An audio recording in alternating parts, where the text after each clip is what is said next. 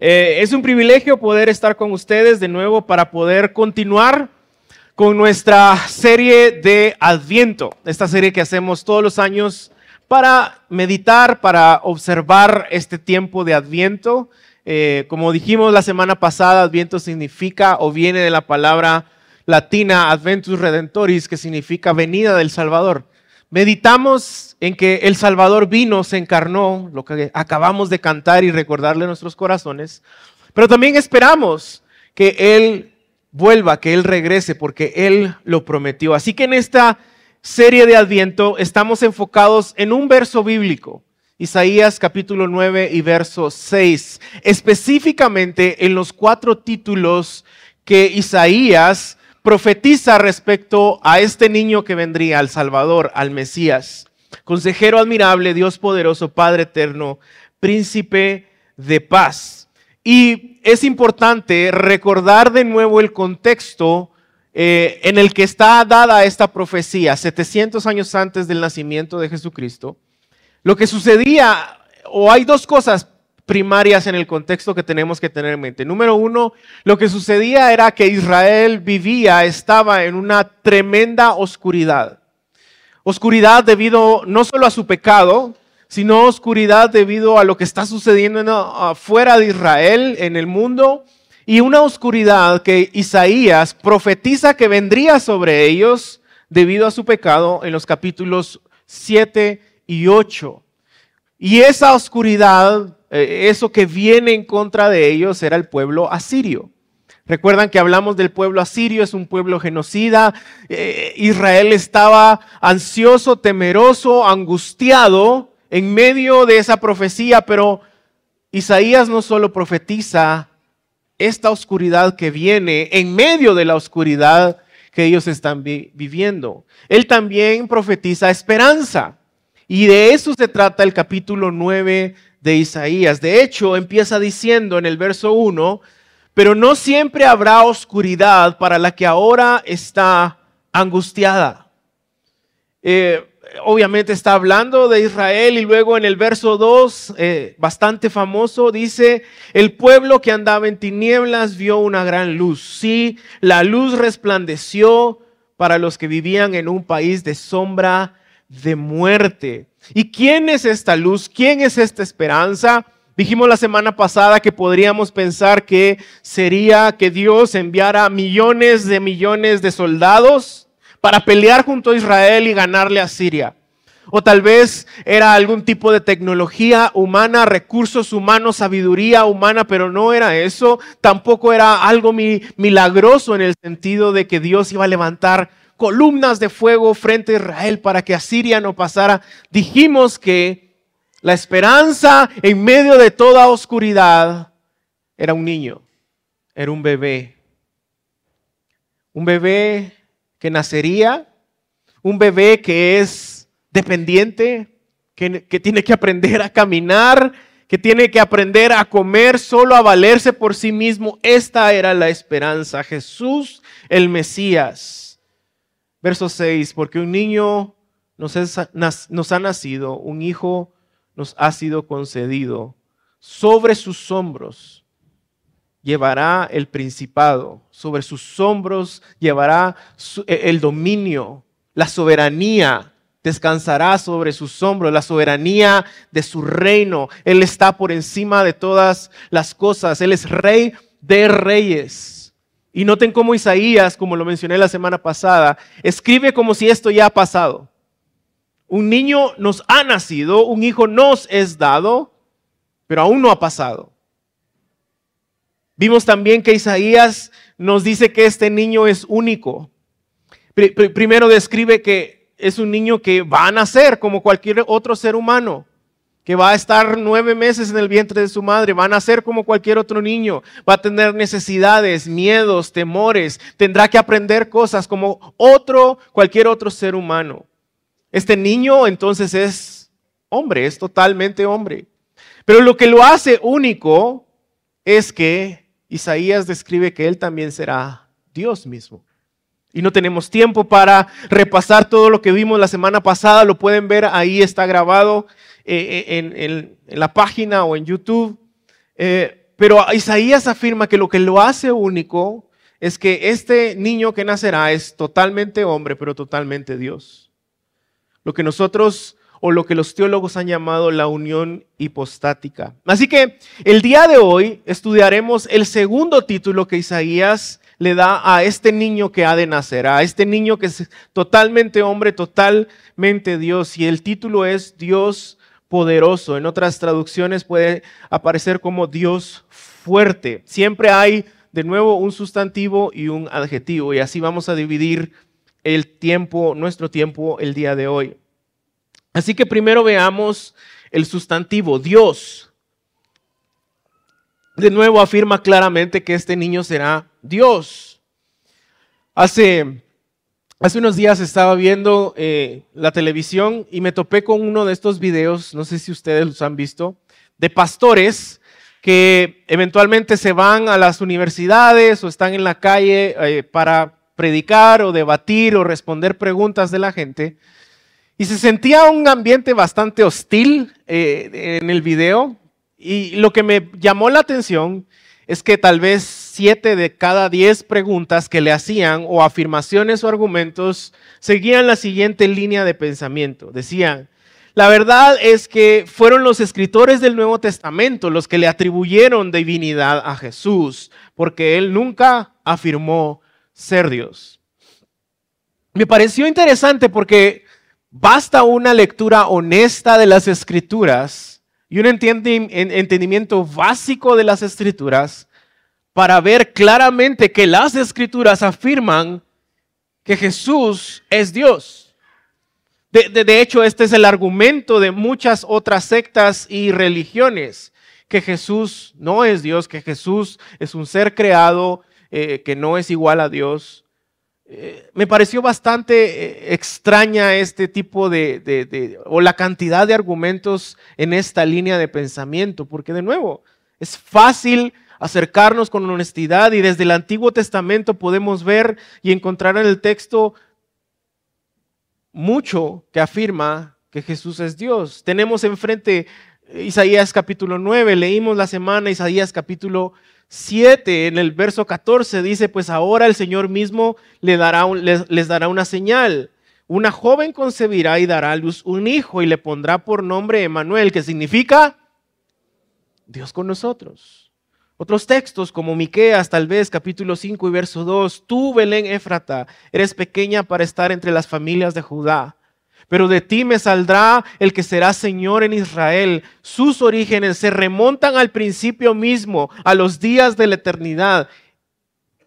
Este Mesías es eterno, ha estado siempre desde la eternidad.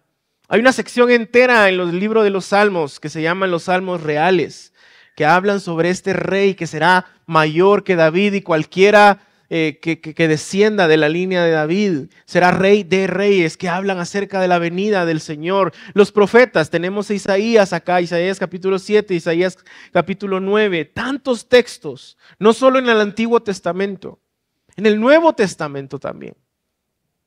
Juan empieza eh, diciendo en el capítulo 1 lo que acabamos de cantar, lo que acabamos de confesar, lo que acabamos de recordarle a nuestra alma. En el principio ya existía el verbo y el verbo estaba con Dios y el verbo era Dios. Él estaba en el principio con Dios. Todas las cosas fueron hechas por medio de Él y sin Él nada de lo que ha sido hecho fue hecho. Más adelante en el verso 14 dice, y el verbo se hizo carne y habitó entre nosotros y vimos su gloria, gloria como del unigénito del Padre, lleno de gracia y verdad. Todo el Antiguo Testamento, Juan lo afirma, Pablo también lo afirma. Y, recordemos quién era Pablo. Muchas veces creo que olvidamos quién era Pablo. Pablo era judío de judíos. Un hombre de completa y absoluta erudición que conocía las escrituras y era tan plenamente judío que perseguía a la iglesia encarcelaba a los cristianos. Fue testigo del asesinato de Esteban. Pero después de su encuentro con Jesús, él es transformado y él reconoce quién es Jesús. Y en Colosenses 1.15, él escribe lo que cualquier judío de judíos hubiera considerado como una absoluta herejía. Él es la imagen del Dios invisible, el primogénito de toda la creación. En Él fue creado todo lo que hay en los cielos y en la tierra, todo lo visible y lo invisible, tronos, poderes, principados, autoridades, todo fue creado por medio de Él y para Él. Por eso Isaías dice que el principado, la soberanía, el imperio descansará sobre sus hombros. Él existía antes de todas las cosas y por Él se mantiene todo en orden. Toda la escritura afirma que Jesucristo es totalmente hombre y totalmente Dios. Pero, ¿qué hacemos con el argumento? Bueno, pero otros lo dijeron, pero Él nunca lo dijo. Lo curioso de esto es que los primeros que estarían en contra de ese argumento serían los mismos judíos, los que querían asesinar a Jesús. ¿Por qué? Porque él una y otra vez afirmaba que él era Dios. Juan 10, 30. El Padre y yo somos uno. Y, y, de nuevo, tenemos que tal vez pensar un poco como los judíos para entender lo que Jesús está diciendo. Para, los judíos, lo que los hacía especiales, lo que los separaba del mundo, lo que los hacía eh, distintos de cualquier otra religión sobre la faz de la tierra, era el Shema. La oración más importante del pueblo judío que la encontramos en Deuteronomio capítulo 6. Y esta empieza diciendo, oye Israel, el Señor nuestro Dios, el Señor es qué? El Señor es uno. Imaginen entonces ahora, Jesús está delante de ellos y le dice, el Padre y yo somos uno. Esto es una herejía tremenda. Por eso es que es tan curioso y hasta irrisorio estos argumentos de que Jesús nunca afirmó ser Dios. Es por eso que lo mataron. Es por eso que querían apedrearlo.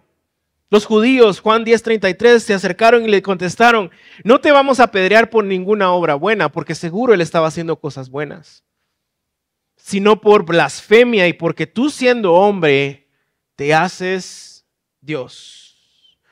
Más adelante, unos capítulos en Juan 14, Felipe le dice, Señor, muéstranos al Padre. y Jesús, no sé, tal vez se puso la mano en, en la cara y dijo, pero me han visto a mí. Y si me han visto a mí, han visto al Padre. Marcos capítulo 2, a Jesús le llevan, recuerdan a este paralítico, sus amigos lo llevan y lo ponen delante de él.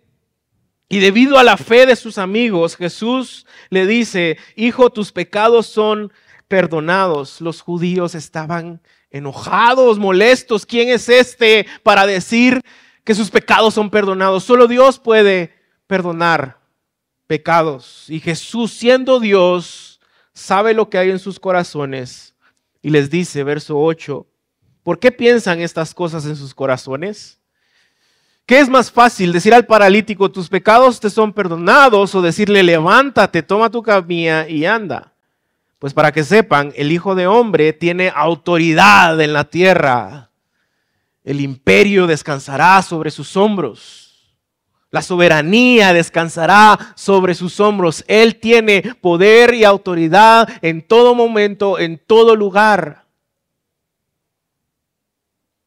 El Hijo del Hombre tiene toda autoridad en la tierra para perdonar pecados. Y les dijo al paralítico, a ti te digo, levántate, toma tu camilla y vete de tu casa. Solo Jesús, quien es totalmente Dios, puede perdonar pecados. E, e, e, esta es la base por la cual hacemos discípulos, porque Jesús dijo, tengo toda autoridad en todo momento, en todo lugar, así que vayan y hagan discípulos. El imperio, la soberanía descansa sobre sus hombros. Él es Dios poderoso.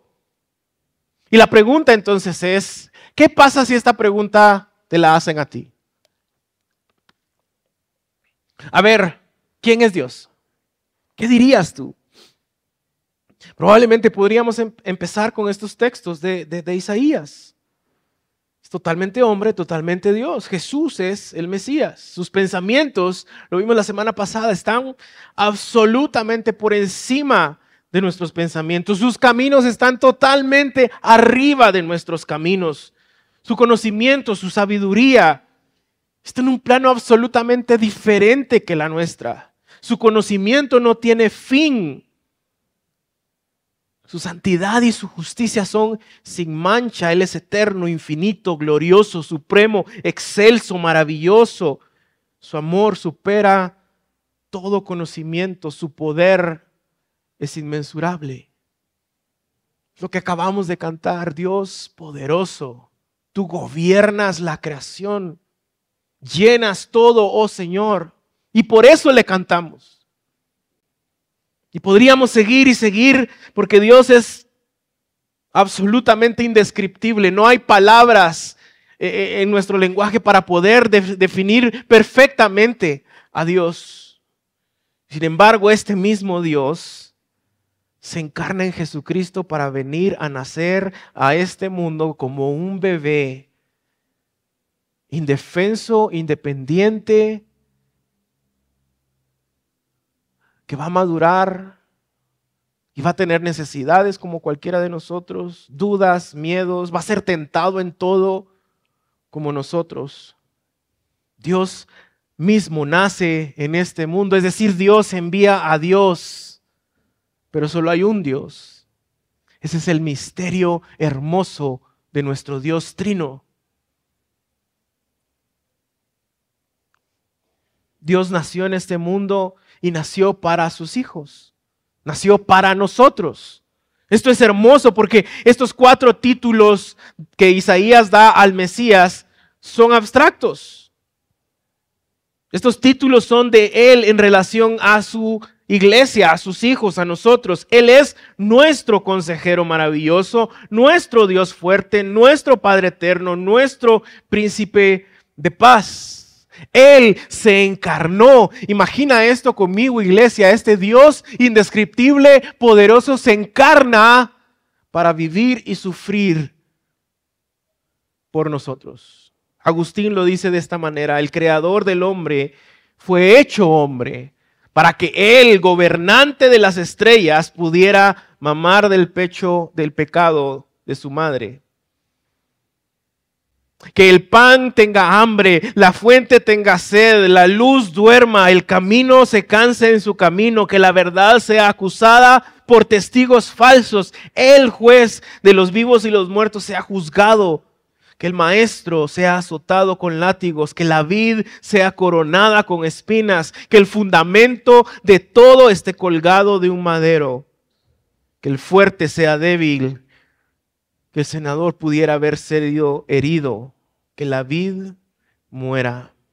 Él se hizo hombre para sufrir esta y otras cosas similares inmerecidamente por nosotros, para que nosotros, quienes no lo merecíamos, fuéramos salvos, fuéramos libres y en medio de todo eso pudiéramos conocer a este Dios poderoso pudiéramos entender en nuestra mente finita quién es este Dios poderoso. Él vino en carne,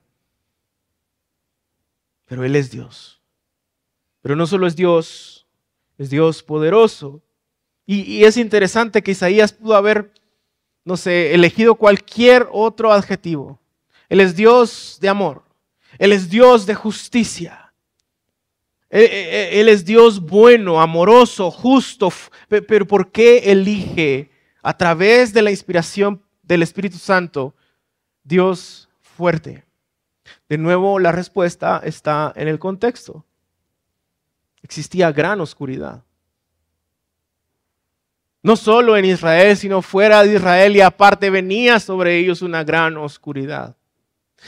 y no es cierto que cuando nosotros tenemos pruebas problemas, cuando hay oscuridad en nosotros y a nuestro alrededor y creemos y vemos tal vez que nuestros adversarios están levantando en nuestra contra nuestro pecado y empezamos a caer y vemos oscuridad, necesitamos un Dios poderoso que nos sostenga, que nos ayude, que nos libere, que nos socorra. Por eso Isaías, inspirado por el Espíritu Santo, escribe Dios poderoso.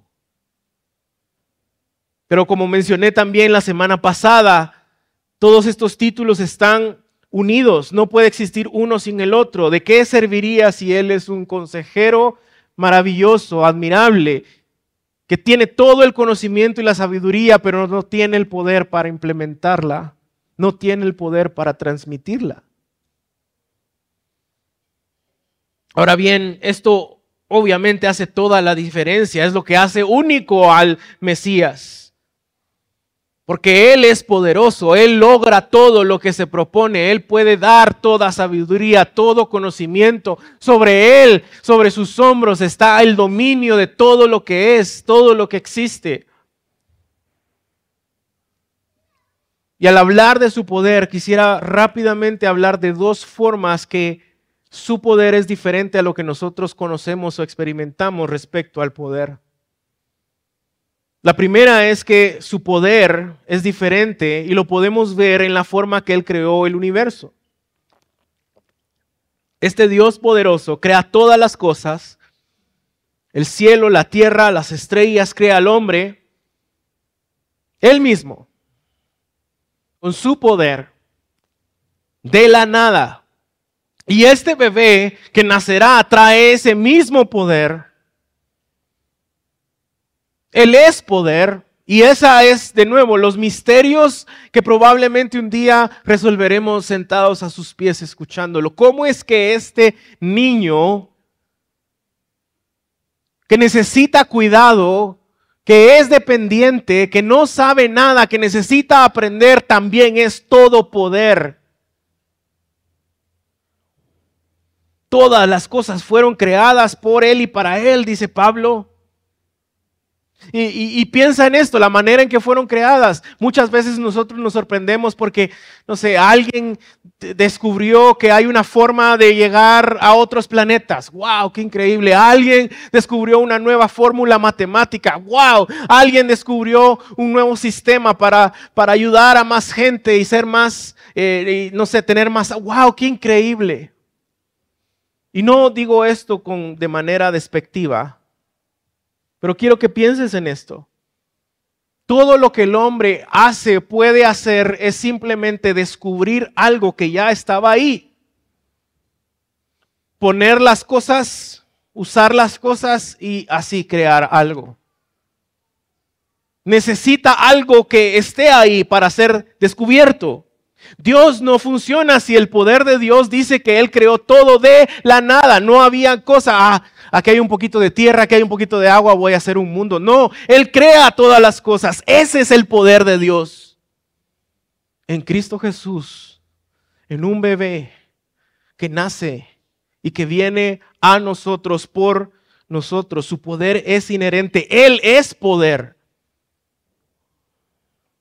En segundo lugar, cuando consideramos que el poder de Dios no es como lo conocemos, no es como el nuestro, diríamos que este poder de Dios nunca deja de ser. E, él nunca deja de ser poder. E, e, el poder no es algo que Él hace o deja de hacer. Él es poder, a diferencia de nosotros. Él no cambia al momento de ejercer su poder. Si yo quisiera hoy, con las muy pocas fuerzas que tengo, querer quebrar este instrumento que está acá, este palo que está acá, tendría que pasar yo de una postura o una actitud pasiva a una actitud activa. Eso, es como los que levantan pesas, que están tan tranquilos y pasan y de repente empiezan a concentrarse. pasan de una actitud pasiva a una actitud activa. Dios no es así. Dios es poder. Él no deja de ser poder. No deja de actuar. No pasa de un estado a otro. El poder en, Dios no es algo, no es una cosa. Él es poder. No se puede distinguir el poder de quién es Dios. Su poder es constante, consistente, eterno, infinito, puro, soberano e independiente.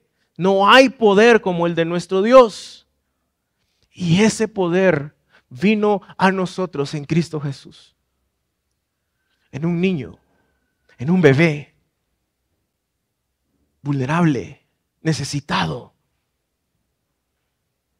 con sentimientos como los nuestros, con tentaciones como las nuestras. Es por eso, de nuevo, que tenemos que meditar al leer estos adjetivos profundamente en lo que Isaías está diciendo. Este niño no es cualquier niño, es totalmente hombre, pero es totalmente Dios. Por ende, tiene toda la sabiduría, todo el conocimiento y todo el poder para actuar en base a esa sabiduría y ese conocimiento. Incluso, incluso Satanás actúa bajo la soberanía de nuestro Dios. Job, ¿se recuerdan la historia? Lutero una vez dijo, incluso el diablo es el diablo de Dios. Pero nosotros cuando estamos en medio de oscuridad creemos que actuamos como si nuestros enemigos, como si la oscuridad tuviera el mismo poder o aún más poder que nuestro Dios. Y, y lo repito una y otra vez, pero este meme o imagen, como le quieran llamar, de Jesús haciendo un pulso con Satanás a ver quién gana. No, total herejía. Jesús es todo poder. El diablo actúa bajo su soberanía. Eh, piensa en esto, iglesia, medita en esto, en medio de tu oscuridad, en medio de, de todos esos enemigos que se levantan en tu contra. Dios, Jesucristo, es todo poder, actúan bajo su soberanía. Él llega delante de Pilato cuando es acusado. Y Pilato le dice, ¿no sabes que yo tengo autoridad para soltarte? ¿O tengo la autoridad para crucificarte? Y Dios encarnado en Cristo Jesús, Dios soberano, poderoso, le responde. Y, no imagino la actitud de Jesús. Seguramente no, es, no sería como la mía, que soy pecador, que tendría una sonrisa así sarcástica al responderle. Diría, ninguna autoridad, Juan 19, 11, tendría sobre mí si no te, hubiera, te lo hubiera dado de arriba, se te hubiera dado de arriba. ¿Por qué? Porque Él sostiene todo lo que existe. Porque todas las cosas son en Él y para Él, porque Él es Dios. Y no solo es Dios, es Dios poderoso. Y enfrentando la muerte le dice, tú no puedes hacer nada que mi Padre no te deje hacer.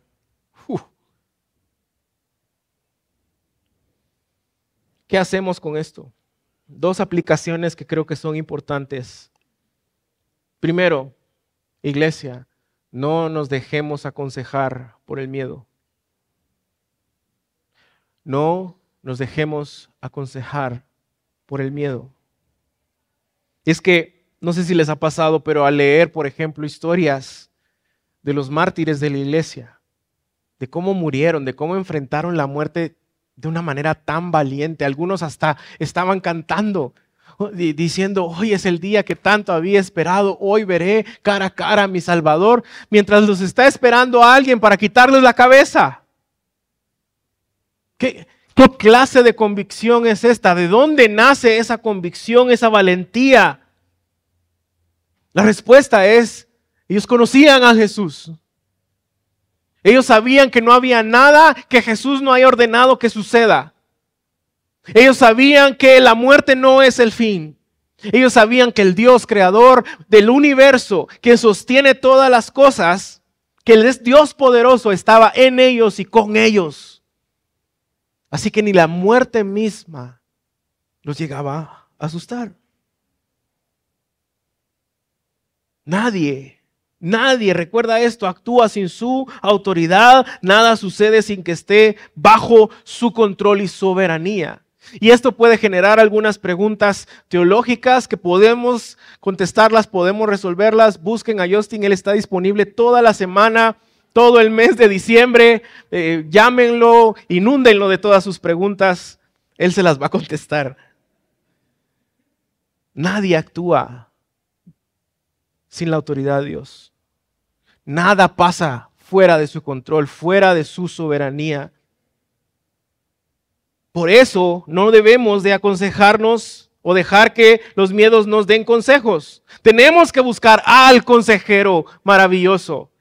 Pero no solo eso, tenemos que también entender, y no sé quién lo dijo primero, se le ha atribuido a muchas personas, esta frase que dice, Dios y yo somos mayoría.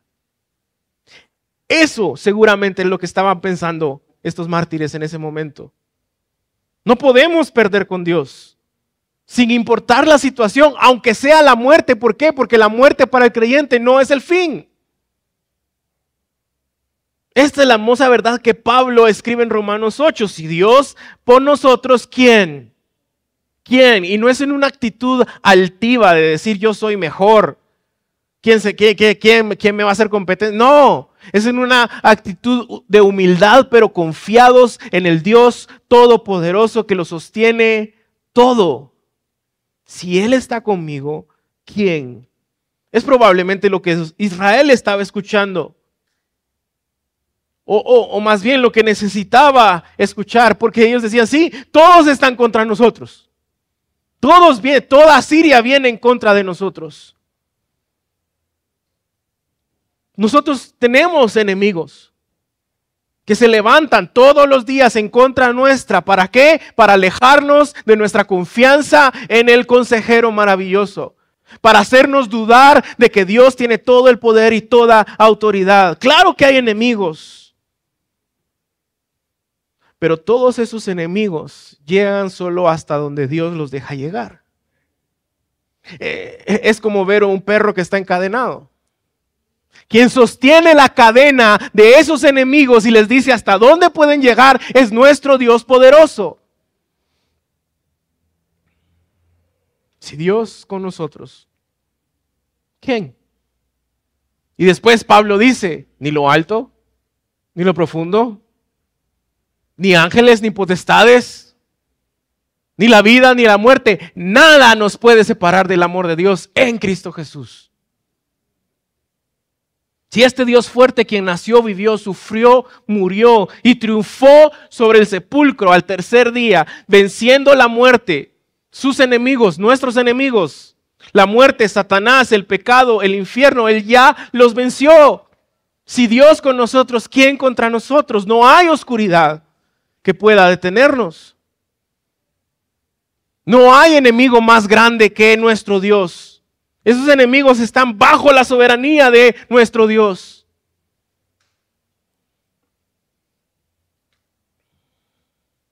El Padre nos dio a su Hijo único. ¿Cómo no va a darnos todo? Si el Hijo triunfó sobre estos enemigos, ¿cómo no va a darnos todo? Salmo 110, uno dice, siéntate a mi derecha hasta que yo ponga a tus enemigos por estrado de tus pies. Iglesia, para los verdaderos hijos de Dios, todos estos enemigos que se levantan en la oscuridad no serán nada más que el estrado de los pies de nuestro Dios poderoso en el día que Él regrese. Ya lo son pero lo serán perfectamente hasta el día que Él regrese. No es algo que va a suceder, es algo que ya está sucediendo. ¿Y por qué? Porque Él tiene todo el poder, Él es un Dios fuerte, Él es un Dios poderoso, es un Dios consejero. Segundo, la aplicación Confiemos en nuestro Dios, en ese Dios poderoso, pero aprendamos a ser pacientes. Pensemos en Israel. Están atrapados en esta oscuridad. Hay oscuridad que viene sobre ellos. Isaías les da esta profecía que dice, ¿saben cuál es su esperanza? Esperar a que nazca este bebé. Un bebé que no ha nacido y, claro, hay una teología detrás de eso, de entender por qué Israel podía confiar en esa promesa y por ende ser salvos. Pero hay un elemento ahí de, espera. No es alguien que ya está ahí listo para luchar. No, van a ser. Van a ser. Y no es cierto que al final la falta de confianza es nuestro mayor enemigo al momento de vivir en oscuridad. Porque cuando no entendemos que todas las situaciones y todas las cosas están bajo la soberanía y el diseño de Dios para nuestro bien, para su gloria, nuestra santificación, lo que queremos hacer es tomar el control. Me desespero, no tengo paciencia y yo quiero tomar el control. Eso fue lo que pasó en Génesis, ¿recuerdan? Hay una hambruna, Abraham es impaciente y tiene que ir a Egipto. Agar, Sara, impaciencia. Yo quiero tomar el control. Abraham, en miedo del miedo, quería tener el control. Decir que eso es mi hermana.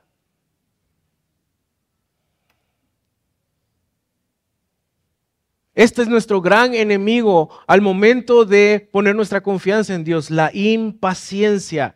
Confiar en Dios requiere paciencia, requiere espera. Es por eso que leemos estas hermosas historias de Adviento al inicio de los Evangelios. Lucas nos narra eh, la historia de Simeón y Ana. ¿Qué estaban haciendo? Esperando. Ya escucharon la promesa, ya conocen la promesa, están ahí siendo fieles a lo que Dios les ha dado y están esperando la promesa que se haga realidad. Espera. Pero cuando no somos pacientes, en medio de esas situaciones oscuras, queremos confiar otra vez en nosotros mismos, en nuestra habilidad, en, nuestra eh, sabiduría, y ahí es cuando las cosas terminan mal. Aarón hizo un becerro de oro para tener el control. Debido a su miedo, Saúl ofreció un sacrificio impío porque tuvo miedo y quiso tener el control. Pedro desenvaina una espada y le quita la oreja a Malco porque tenía miedo y él quería tener el control. Gran parte de la fe consiste en saber, esperar y ser pacientes. El enemigo muchas veces más grande de nuestra fe es ser impacientes. Amén. Yo soy el primero, me cuesta. Lucho con la impaciencia, lucho con esto de querer tener el control de las cosas. Esto no quiere decir tampoco que te quedes inmóvil y llegues al otro extremo. El miedo al final nos lleva a estos extremos. Debemos asegurar que nuestra confianza está en el Señor, no en nosotros, no en el mundo. ¿Por qué? Porque el consejero admirable tiene toda la sabiduría inigualable y la ejerce como Dios poderoso para su gloria. Todos estos títulos están intercalados unos con otros. ¿Y qué procede? ¿Qué, qué, qué produce esto en nosotros? Mucho fruto. Él es un buen padre que lo da a sus hijos y da buenas cosas y eso produce fruto. Y uno de esos frutos es la paz. Por eso Él es príncipe de paz. Todo está, estos títulos dependen el uno del otro. Este es entonces el rey de reyes, el rey guerrero, soberano que vendrá y será la esperanza. Esto es lo que nosotros meditamos y celebramos, agradecemos en la época de Adviento y Navidad. Pero es también, iglesia, lo que recordamos y celebramos al celebrar la Santa Cena. Y mientras pasa el equipo y sube el equipo de alabanza, quisiera leerles la narrativa de la Santa Cena, pero ahora no lo voy a hacer desde Primera de Corintios, lo quiero hacer desde Mateo y quiero que pongan atención a las palabras de nuestro Señor Jesucristo. Dice, mientras comían, Jesús tomó el pan y habiendo bebido y lo partió, y dándose a los discípulos dijo, tomen, coman, esto es mi cuerpo. Y tomando una copa y habiendo dado gracias, se la dio diciendo, beban todos de ella, porque esto es mi sangre del nuevo pacto, que es derramada por muchos para el perdón de los pecados. Amén. Vean el verso 29. Gracias. Les digo que desde ahora no beberé más de este fruto de la vid hasta aquel día cuando lo beba de nuevo con ustedes en el reino de mi Padre. Adviento se trata de recordar y agradecer que Jesús vino y se encarnó, siendo toda sabiduría, siendo todo poder. Vivió, murió, resucitó, venció a nuestros enemigos, está sentado a la diestra del Padre y hoy lo esperamos también.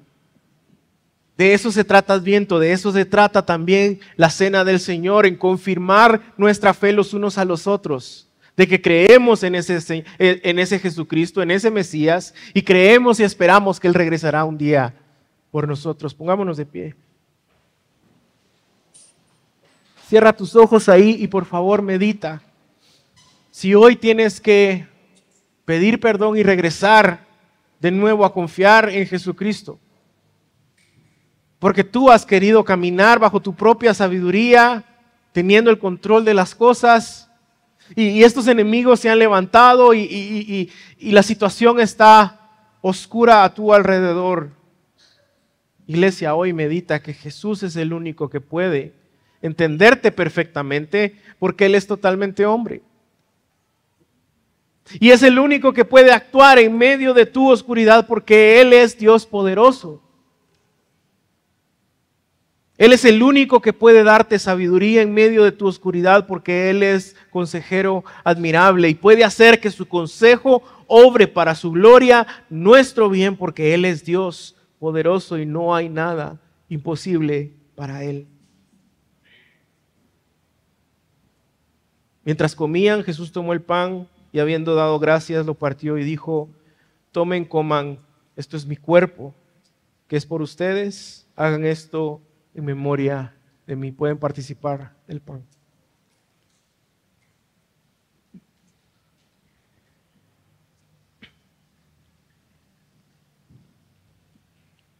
Y tomando una copa y habiendo dado gracias, se la dio diciendo, beban todos de ella, porque esta es mi sangre del nuevo pacto, que es derramada por muchos para el perdón de pecados. Esto es lo que Él hizo.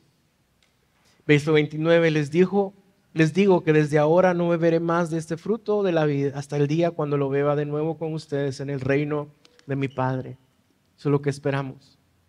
Recordamos, esperamos. Eso es Adviento. Participemos en la copa del Señor.